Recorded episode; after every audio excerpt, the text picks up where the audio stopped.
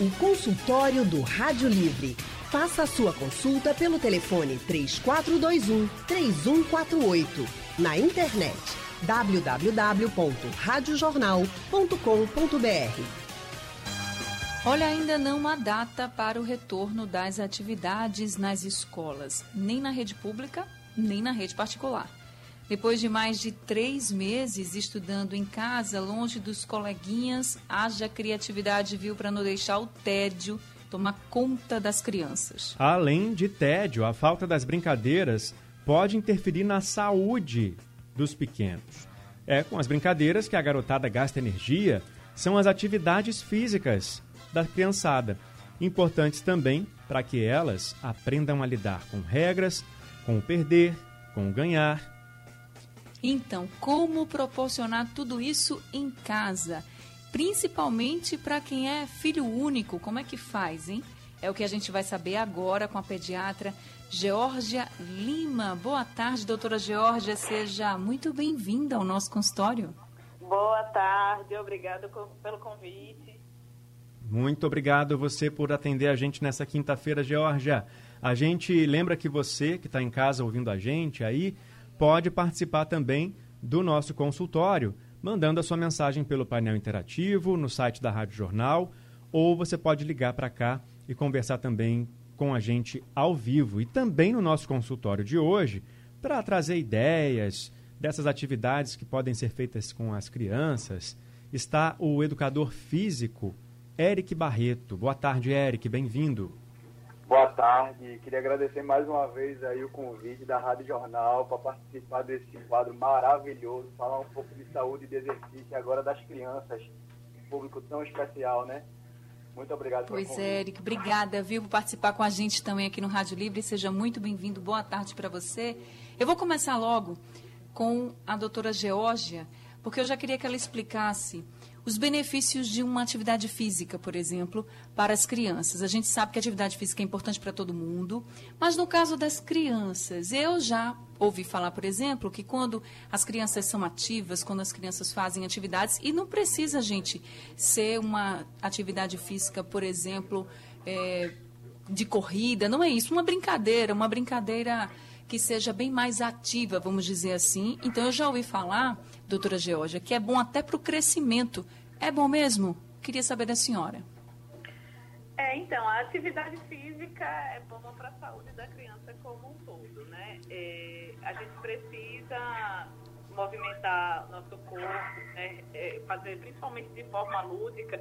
Então, as crianças, dependendo da faixa etária, elas não vão fazer atividades intensas ou atividades competitivas, mas é isso, elas precisam se mexer. Né? É interessante que a gente vive realmente uma época em que as crianças estão muito em telas, em celular, mesmo antes da pandemia, né? Porque agora ainda tem essa, teoricamente, essa desculpa de que, ah, é porque não está podendo sair de casa e fica mais nas telas. Mas a gente sabe que isso é uma coisa que vem crescendo já de uns tempos para cá e isso é muito prejudicial, né? Não só contribui esse sedentarismo, não só contribui com as doenças, né? Obesidade, hipertensão, diabetes, mas também cresce muita ansiedade, dores no corpo, né? Esse corpo que está lá pronto para se mexer, tem toda, todo o preparo para se movimentar e não se movimenta, né? Fica parado muito tempo, até dores essas crianças podem sentir. Então, realmente é bom para a mente e para o corpo das crianças que elas estejam sempre em movimento, de preferência em atividades de brincadeira e lúdicas, né? Certo, Leandro. Agora, Eric, é, tem criança que é mais quietinha, tem criança que é mais preguiçosa, tem criança que não para quieta, né? Você tem que gastar toda a energia dela. A personalidade das crianças ela é formada muito cedo, então tem que adaptar também, né, a atividade para que elas se sintam à vontade, para que elas também sintam vontade de fazer essas atividades. Como fazer isso? Bom, sem sombra de dúvidas, Leandro, essa é uma característica muito importante quando a gente vai pensar nas atividades para as crianças. Ao mesmo tempo que ela precisa ser desafiadora, ela tem que ser desafiadora na medida certa. E o que é que isso quer dizer? Por exemplo, se a gente impõe um, é, uma, uma atividade onde vai exigir um nível de concentração ou um nível de interação muito maior com mais crianças e mais objetos para um pequeno de 3, 4 anos de idade, provavelmente isso não vai dar certo. Ele está numa fase muito introspectiva com o eu dele, né? aquela fase mais egocêntrica. Então, essa mediação de desafio e, ao mesmo tempo, é, ser capaz de realizar a tarefa é super importante para que ela continue tendo vontade de seguir naqueles estímulos que a gente está tentando dar para elas, né?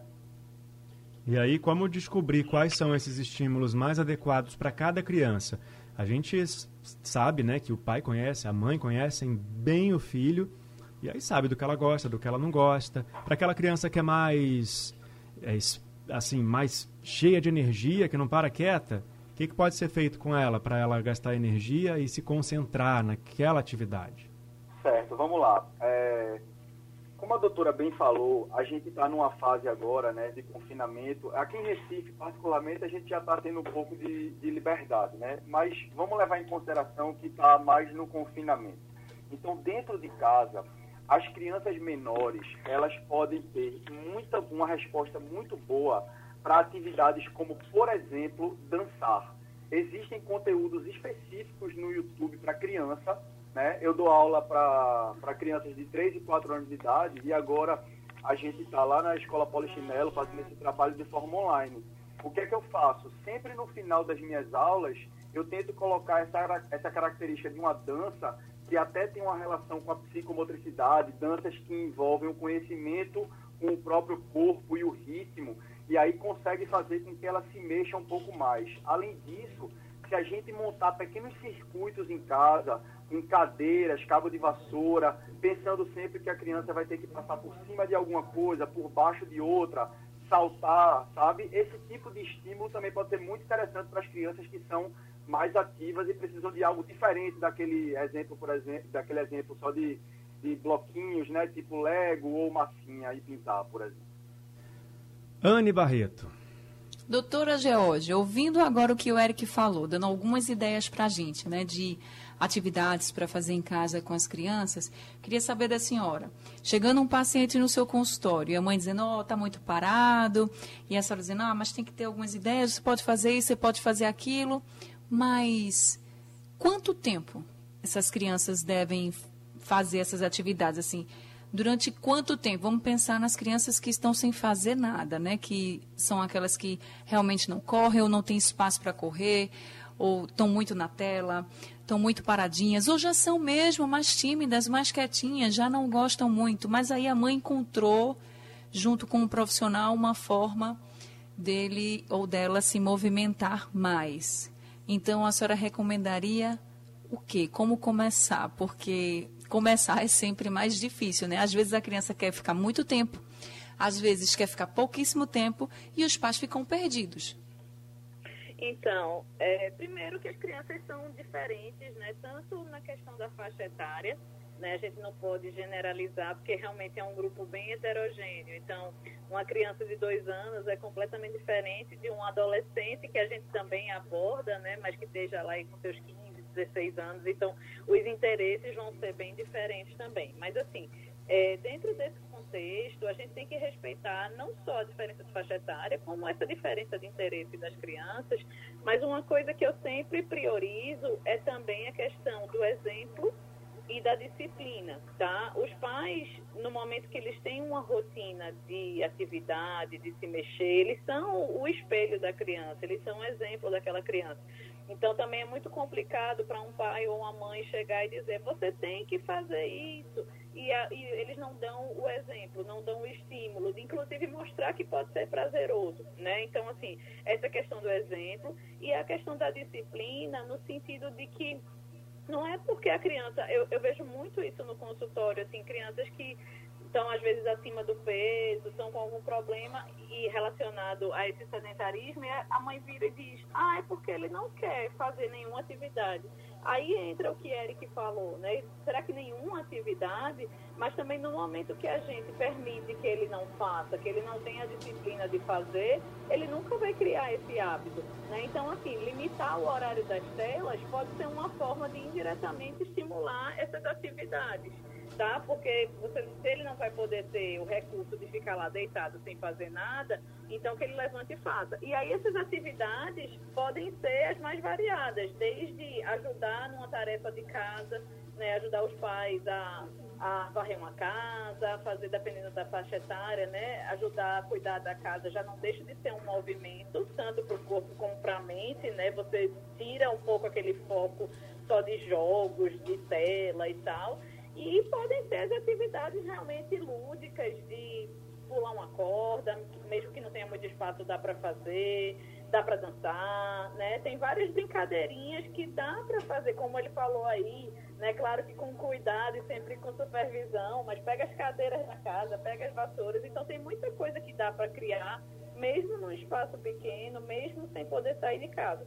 Agora precisa do exemplo. Não tem um tempo certo. Na verdade, o ideal é que essa atividade seja uma coisa prazerosa para a criança, que exija uma disciplina, beleza, mas não, não necessariamente que seja aquela coisa obrigada, forçada, que tem que fazer tantos minutos.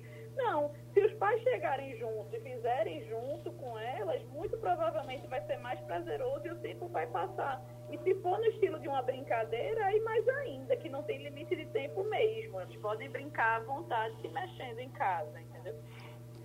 Doutora Georgia, algumas mães e alguns pais estão notando que, como os filhos estão ficando muito mais na tela, não só pelo fato de estar só, no, só jogando, por exemplo, porque está sem fazer nada em casa, mas também porque ainda tem a questão da escola online, enfim, é toda uma situação.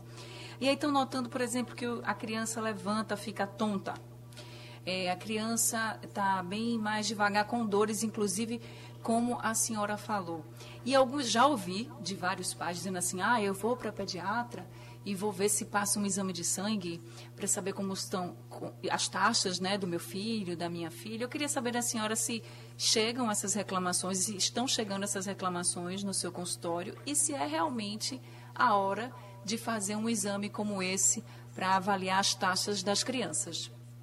Então, na verdade, assim, chega, né? Isso, como eu falei, isso é uma coisa que já vem antes da pandemia, né? Esses hábitos realmente. A gente precisa organizar esses hábitos, tanto pela questão do conteúdo, né? Que muitas vezes é um conteúdo impróprio para a idade deles, como pela questão do tempo de tela mesmo. Assim, por exemplo, crianças menores de dois anos não deveriam nem ter contato com tela. E esse contato com tela inclui não estar no ambiente que a tela está ligada, né? Então, assim, teoricamente, era para essas crianças não estarem ouvindo a televisão, mesmo que não estejam vendo. Não é para estarem com celular, com tablet. As criancinhas maiores, a gente limita a duas horas por dia.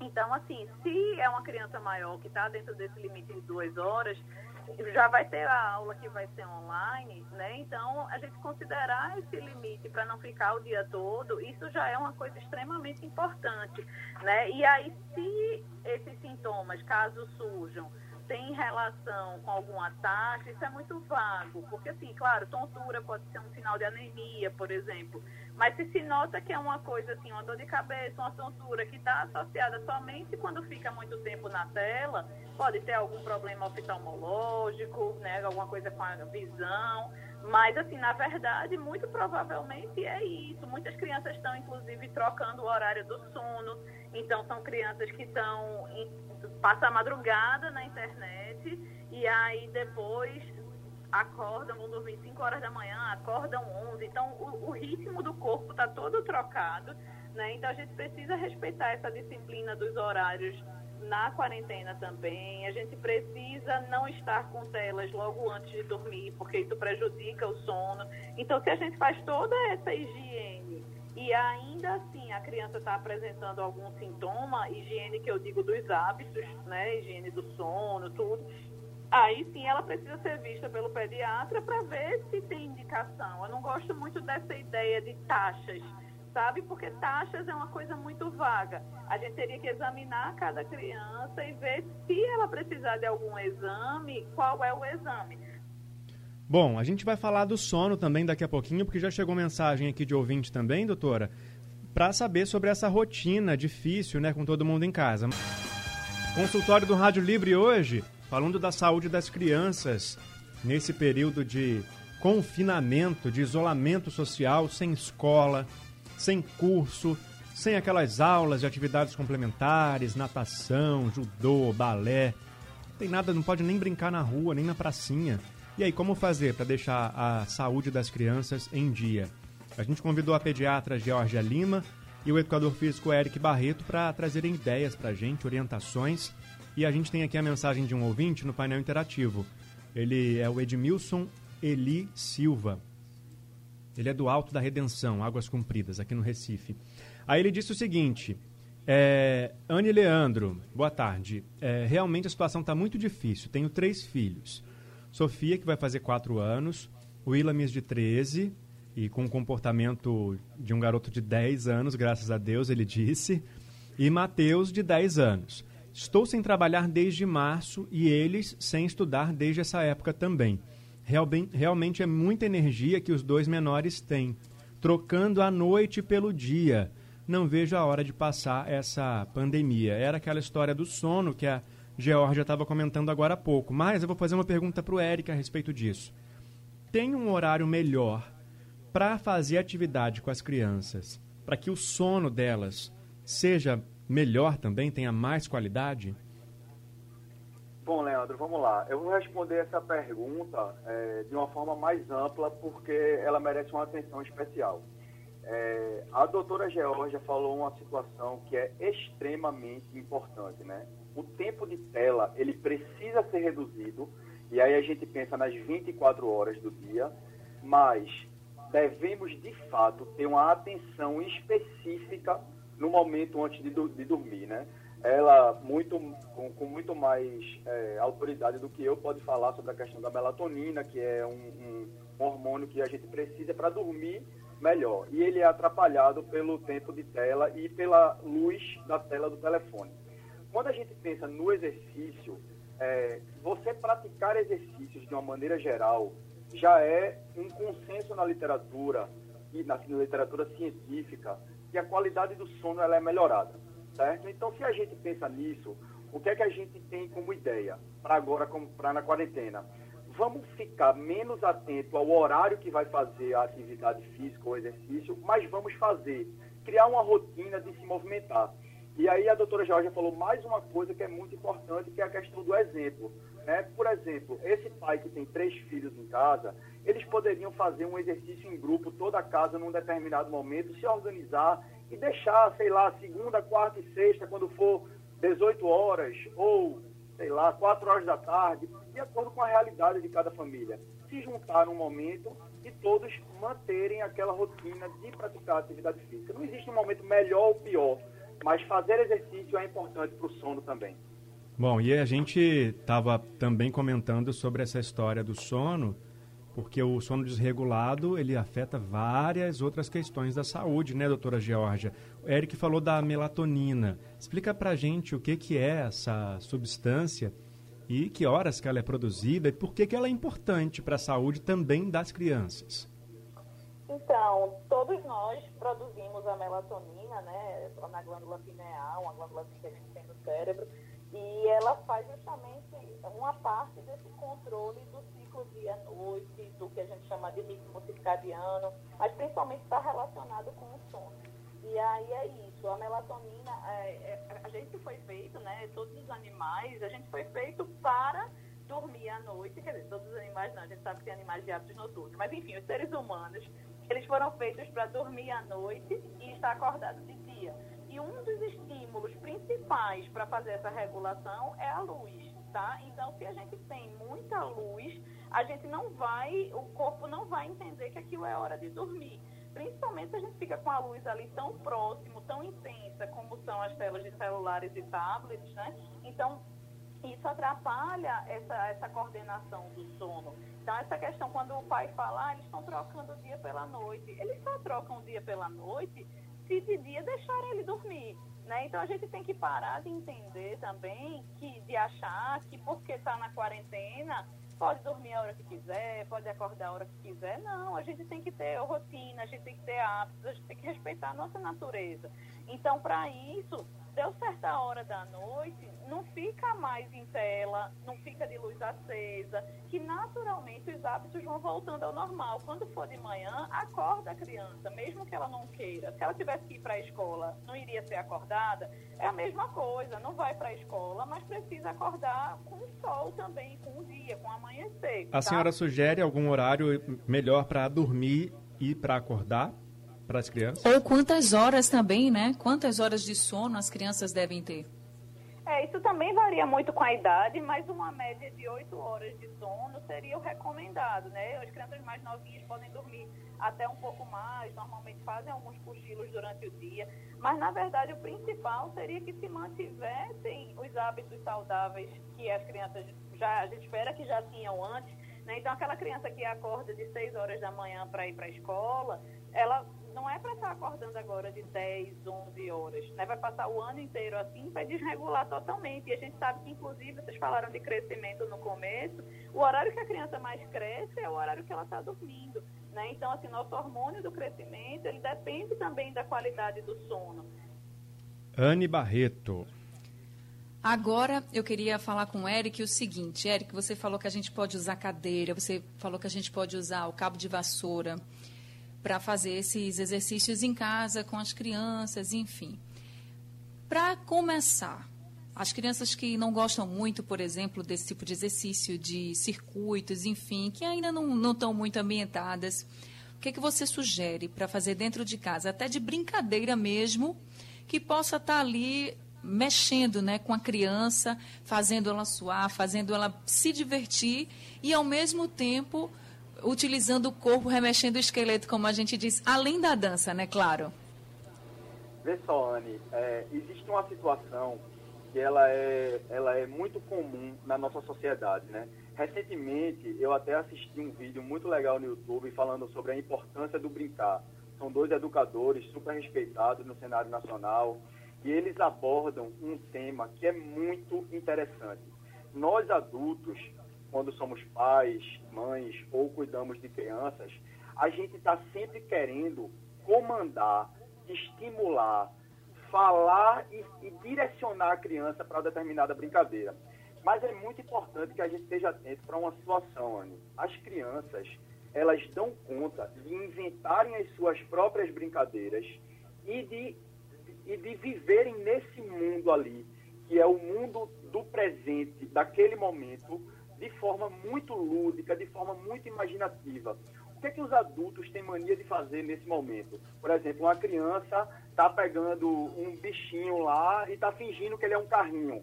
Aí chega o pai ou a mãe, ou a avó, quem seja lá que cuide da criança, e diz: Não, isso não é assim que se brinca, não. É desse jeito. Mas você está falando sobre a sua perspectiva, né, de todos esses anos de vivência.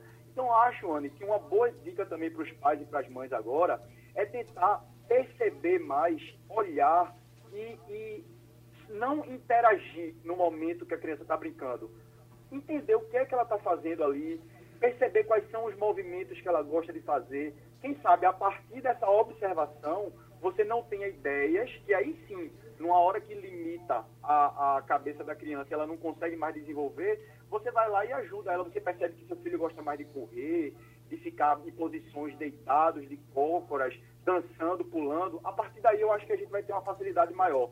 E respeitar esse espaço da criança, sendo mais observador e menos intervencionista, talvez seja uma boa saída aí para a quarentena e para os próximos dias, né? Você acha, por exemplo, Eric, que para as crianças que gostam mais de ficar mais paradinhas, é, brincando, por exemplo, com um quebra-cabeça, com um jogo de tabuleiro mesmo, mas que não se movimenta muito, não precisa nem estar tá só no celular, mas que está sempre muito parada, só desenhando, só brincando, e que os pais estão vendo ali que, poxa, como não tem mais o recreio da escola, como não tem mais o esporte né, que ele fazia, sei lá, na escola, e agora ele está muito parado em casa, isso pode estar prejudicando ele, até como a gente começou falando com relação ao tédio, com relação à ansiedade, que a doutora Georgia também falou. Às vezes as crianças ficam bem estressadas, então o pai e a mãe quer ajudar. Aí você acha que, por exemplo, é, fazer algumas competições em casa. A gente tinha brincadeiras na época da gente que eram que era tipo um movimento o tempo inteiro, né? Por exemplo, tinha aquelas as brincadeiras de colocar o ovo na colher, que a gente não botava ovo, botava bola. Tinha brincadeira de pular corda, como a doutora Georgia falou. Essas brincadeiras, fazendo pequenas competições até mesmo em casa com os pais, você acha que é válido? É, eu acho que é válido, é, Anne, a partir do momento que o pai, a mãe ou o cuidador chega para brincar com a criança, de toda forma vai ser válido. A gente tem só que prestar atenção nos cuidados com a casa e principalmente é, em relação com a segurança da criança, né? Uma coisa que eu não faço de maneira nenhuma nas aulas que eu dou online lá para a escola que eu trabalho é mandar que as crianças corram. Eu não sei qual é a realidade da casa de cada um. Eu acho que correr dentro de casa é extremamente perigoso, né? Então a gente não quer, nesse momento, expor um risco. Mas, por exemplo, você pediu alguns, algumas ideias de brincadeiras.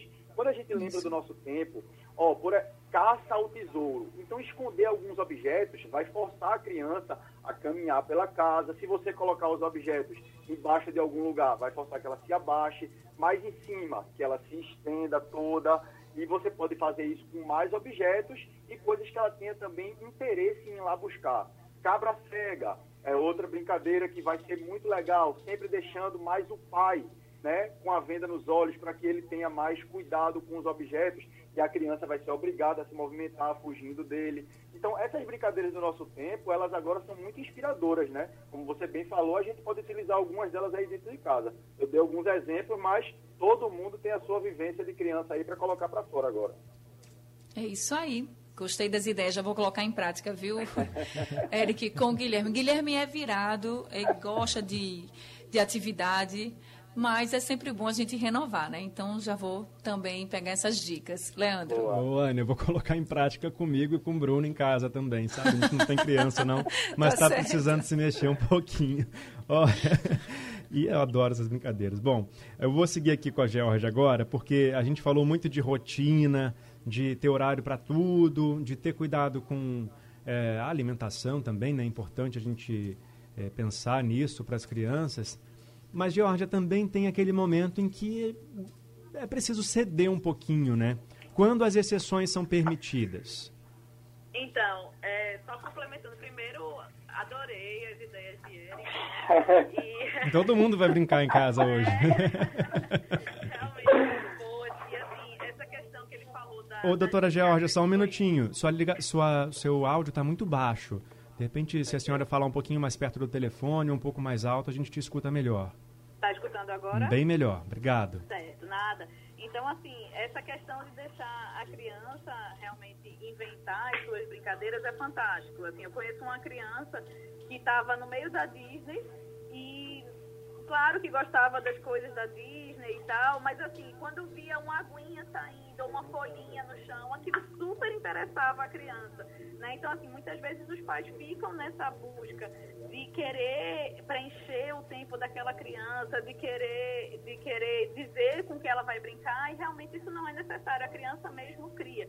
E como vocês falaram, essa questão do judô, que não está tendo, do inglês, e não sei o quê, isso também está sendo uma oportunidade muito grande para os pais perceberem suas crianças e estarem em casa com suas crianças e vivendo com elas. E aí, quanto a essa pergunta da exceção, claro, isso na rotina como um todo, isso tanto para alimentação como para o sono, é natural que, por exemplo, durante a rotina normal de aula, no final de semana se coma um, um lanchezinho mais diferente, no final de semana acorda um pouquinho mais tarde, né? Então a gente já tem esse hábito. Agora isso tem que ser a exceção. É claro que a criança vai poder comer um dia um bolinho, vai poder comer uma coisinha diferente, mas isso tem que ser a exceção, isso não é para ser a regra, não é porque está em casa, eu tenho ouvido muito isso nos consultórios, assim, ah, doutora, a criança engordou 5 quilos na quarentena porque está em casa, só faz comer. E aí eu fiz, sim, mas o que, é que ela come? Ah, só quer comer besteira. Por que tem besteira em casa? Né? Então, assim, a gente não precisa ter isso em casa para compensar né, o que a gente chama até do comfort food que seria isso, tanto os adultos como as crianças, ah, porque está em casa, ah, porque não pode sair, ah, porque não pode brincar lá fora, então vai comer. Não, não é isso. Não vai. E se vai comer, escolher a qualidade dessa comida. Né? Mas óbvio que a exceção acontece. Um dia que a criança esteja mais cansada, queira acordar um pouquinho mais tarde, ela não vai para a escola nesse dia, meia hora, uma hora, não tem problema. Ou um dia que a, a criança junto com a mãe, de repente faz uma comidinha diferente em casa e aí vão e comem, tranquilo. Mas a rotina dos hábitos saudáveis tem que preponderar. Anne, Guigui tá aí? Agora eu queria. Não, Guigui tá aqui. Guigui tá ali, tossindo, tá brincando, tá fazendo tudo de uma vez só. Todo mundo ouviu, né, gente? Só para contextualizar aí o barulho. Então, outra coisa também importante, e a doutora Georgia falou sobre essa questão da alimentação e que é importante a gente sempre estar tá incentivando os nossos filhos a comer o mais saudável possível, claro. Agora, doutora Georgia, quando a criança já é uma criança que não aceita, assim, como é que os pais fazem? Porque, veja, agora está em casa, você está percebendo mais seu filho, você pode até tentar, tentar, tentar, tentar de todos os jeitos. Mas tem hora que a criança não quer realmente comer. O que, que a pessoa faz? O que, que a senhora diz para os pais dos seus pacientes? Como eles podem incentivar ainda mais? Não quer, desculpa, só não entendi. Não quer comer qualquer coisa ou não quer comer o que é saudável? Não quer comer o que é saudável, por exemplo. Tem criança, por exemplo, a gente sabe que feijão e arroz é uma combinação perfeita. Mas tem criança que não quer, não quer de jeito nenhum. Aí você tenta um outro feijão, até aceita, mas tem hora que não quer mesmo. Enfim, a senhora acha que é válido um dia ou outro da semana abrir mão e deixar só comer o macarrão mesmo, ou só o arroz? Ou o que a gente pode fazer para incentivar e tentar até mesmo ir convencendo aos poucos aquela criança de que ó, é preciso pelo menos comer três, quatro vezes na semana, não sei, essa combinação, enfim. Porque eu sei que alimentação é realmente uma grande barreira, assim, no convívio entre pais e filhos. Você fica naquele desafio enorme. Isso, na verdade a alimentação é, é, realmente algo muito forte, muito intrínseco, né? Isso mexe muito assim, você dizer para uma mãe, deixe seu filho com fome, elas olham assim, aquela coisa desesperadora. Não é, não mas, dá, assim, né? mas assim, é, na verdade, no, a alimentação saudável, ela não necessariamente é como você falou, claro que o arroz e o feijão são maravilhosos a, a, combinação é muito boa. Mas existem outras substituições que podem ser feitas se a criança não gosta. Mas assim, a gente tem que estar atento a primeiro, se realmente a criança não gosta. Eu vejo muitas vezes assim, criança grande já, 6, 7 anos, que aí a mãe diz, ah, eu boto só o caldinho do feijão, porque ele não gosta de feijão. E aí eu viro para ela, poxa, se ele gosta do caldinho, ele gosta do feijão. Né? Mas ele se acomodou aquilo de tomar só o caldinho, porque o gosto é o mesmo. Né? Então, assim, é, tem algumas coisas que eu acho que você não faria nem como cedendo. Eu acho que você faria como alguns dias na semana a comida é essa, outros dias é essa outra, não precisa ser igual todo dia. Agora, realmente, eu acho que o mais importante é que não se substitua a refeição. Então você coloca ali as opções, as opções que são saudáveis. Então se a criança não quer almoçar, é melhor que ela não almoce do que que substitua por qualquer coisa no desespero de que a criança coma. Então, que coloque um lanche no lugar do almoço, ou que coloque um leite, dependendo da idade, no lugar do almoço. Então, é melhor que você deixe a criança ali com fome. Daqui a pouco, quando ela pedir a comida, você tente de novo oferecer o almoço, do que você ficar é, substituindo. Agora, também é importante que não seja essa coisa massacrante. Então, tem que comer o feijão de todo jeito, ou usar o chinelo aqui do lado, aquelas coisas que tudo isso torna a alimentação muito desprazerosa para aquela criança. Né? Então, é importante respeitar. Se ele não quer comer, respeita. Mas também, quando quiser comer, é aquela comida. Tá? Então, não ficar também nem transformando a comida num terror, nem realmente também sendo totalmente permissivo de que ele come o que ele quiser na hora que ele quer. E quanto às substituições, é como você falou, se é o feijão que ele não quer comer, então tenta outro tipo de feijão. Ah, doutora, ele só gosta de feijão preto. Então pronto, bota feijão preto todo dia, né? Ou então faz um bolinho daquele feijão e assa no forno. Ou você substitui por um grão de bico. Enfim, você vai criando outras opções dentro do que é saudável. E não simplesmente trocar por lanche ou por, por besteira mesmo, entendeu? Entendi. Leandro? É, dá para todo mundo seguir essas dicas da criançada, hein, gente? Não é só para criançada, não. É, dicas, hein? tá sendo para todo mundo. Olha, eu vou passar para o Eric agora a pergunta sobre as restrições também, né, para as crianças. Tem alguma em relação a atividades físicas, Eric? A criança em relação à idade ou em relação, de repente, ao peso, algum problema de saúde? O que, que você diz sobre essas atividades restritas? Leandro, vamos lá. Eu queria só te pedir permissão para fazer uma observação e a gente ter um, uma capacidade de refletir sobre o assunto. Fique à Eu vontade. queria, eu queria que a gente percebesse como todas as situações que a gente está falando aqui das crianças, elas precisam necessariamente de uma mudança de comportamento dos pais.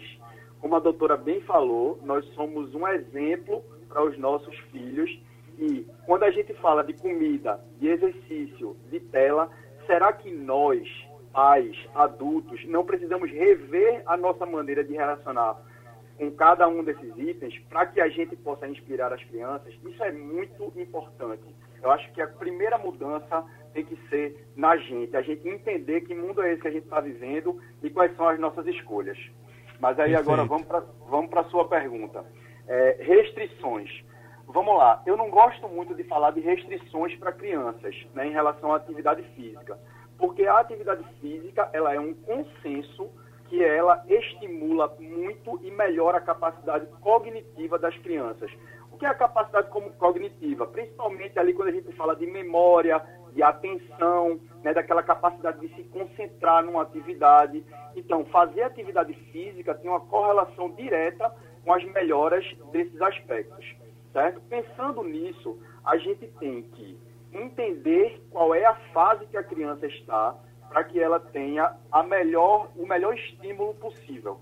Então, é, não é que a gente tem que pensar em restrições, a gente tem que pensar em possibilidades. O mundo que a gente vive é um mundo que limita. A gente vai para a escola de carro, é, dependendo da realidade de cada um, né? Mas ou vai da escola de carro, ou vai de ônibus, então chega na escola. A maior parte do tempo que as crianças passam na escola, incrivelmente, é sentado, ou seja, no padrão sedentário. Então, o recreio é muito menor do tempo que as crianças ficam na escola. Então, se a gente restringir mais alguma coisa, eu acho que é muito mais danoso do que proveitoso. Então, vamos ficar tranquilo e vamos liberar a atividade para todo mundo. É melhor pensar assim. Isso aí, né? respeitando a- a- os limites de cada um também, né, Eric? Claro. Pronto, se você quer saber de uma restrição, eu acho importante falar o seguinte. É, é, crianças muito pequenas, vamos lá, até seus 10, 12 anos de idade ali, eu não acho que a criança tem que se expor a limites muito intensos em relação ao exercício. Ou seja, pegar muito peso, fazer exercícios extenuantes, nada disso. Que a gente sabe que tem uma cultura do fitness que quer impor essa realidade para a criança desde pequena, focando na estética. Eu acredito muito na potência dos esportes, né? Eles têm essa característica de sociabilização entre as crianças, de aprender, fazer com que as crianças aprendam a lidar com as frustrações do ganhar, do perder, do que é relacionar-se com o próprio time, com o time adversário, com quem está assistindo aos jogos. É, isso é, é de uma complexidade que a gente não se dá conta e é muito enriquecedor para as crianças. Então vamos apostar em esportes coletivos, esportes individuais. Depois que essa criança virar um adolescente aí dos seus 14, 15 anos, aí pode colocar ela na academia e tenta fazer o máximo esforço para que ela entenda que saúde é tudo, estética é consequência. Perfeito, Eric. Obrigado pela resposta e pela participação hoje no nosso consultório que está chegando ao final. Doutora Georgia, Eric, muito obrigada, viu, por esse consultório e por todas as orientações. Eu tenho certeza que vocês ajudaram muitos pais a entender melhor o que deve mudar no comportamento deles mesmos e também como ajudar os filhos. Obrigada, doutora Georgia. Obrigada, Eric Barreto também. E vocês já sabem, né, são sempre muito bem-vindos no nosso consultório. Bom, muito, Muito- obrigada, gente. Muito obrigado, muito obrigado pelo convite. Foi um prazer falar sobre esse tema tão, tão importante que é o futuro do nosso país, né? As crianças. Perfeito. É verdade. E saúde certeza. acima de tudo. Para É todos aí. nós. Perfeito, gente. Gente, se vocês perderam o consultório ou querem ouvir de novo, Daqui a pouco ele está disponível no nosso site, também nos principais aplicativos de podcast e, além disso, é reprisado na madrugada aqui na Rádio Jornal. Sugestão ou comentário sobre o programa que você acaba de ouvir, envie para o e-mail ouvinte@radiojornal.com.br ou para o endereço Rua do Lima 250, Santo Amaro, Recife, Pernambuco.